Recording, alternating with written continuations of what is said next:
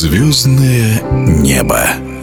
В начале апреля не стало знаменитого советского боксера Игоря Высоцкого. Чемпион СССР 1978 года умер на 70-м году жизни. Не снискавший больших титулов на международной арене, Высоцкий, тем не менее, навсегда вписал свое имя в зал славы отечественного бокса. Великого спортсмена в эфире радиодвижения вспоминает известный спортивный журналист, телекомментатор Александр Беленький. Игорь Высоцкий был человек любимый. Пожалуй, во всем нашем боксе не было больше такого случая, когда человека вот так любили. Как спортсмен были очень яркие достижения, но они были на периферии. Из титулов у него по-моему, в 78 году был чемпионом России. Этим его пребывание на Олимпе боксерском и заканчивается. У него было две победы над трехкратным олимпийским чемпионом Теофилом Стивенсоном. Причем во второй раз нокаутом. Это очень громкая победа. И по просьбе Игоря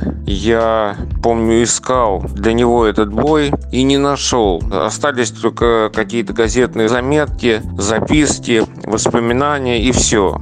Первый раз он бы тоже победил нокаутом, но тогда бой проходил на Кубе. Вот, и там э, рефери как-то схимичил и остановил бой. А в 76-м это было в Минске. Просто Игорь нокаутировал его. При том, что сейчас они бы были в разных весовых категориях. Игорь был килограмм 85-88, вот он всегда весил. То есть он бы был до 91 килограмма, а Стивенсон был свыше 91 килограмма. Солидно свыше, там где-то около 100. Ну, я много говорил с э, Игорем на эту тему, как у него получилось. Он рассказывал, что, оказывается, он готовился под него специально вместе с, со своим отцом. Кстати, отец его – это отдельная глава в истории. Он был тоже боксер. А в 78 году приезжал Мухаммед Али в Россию. И он, Петр Заев, Евгений Горсков приняли участие в выставочном бое.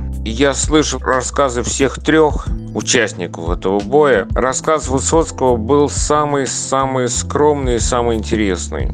В общем-то, сейчас они все едины, потому что Изаев умер, и Горсков умер, теперь Высоцкий умер, и Али уже.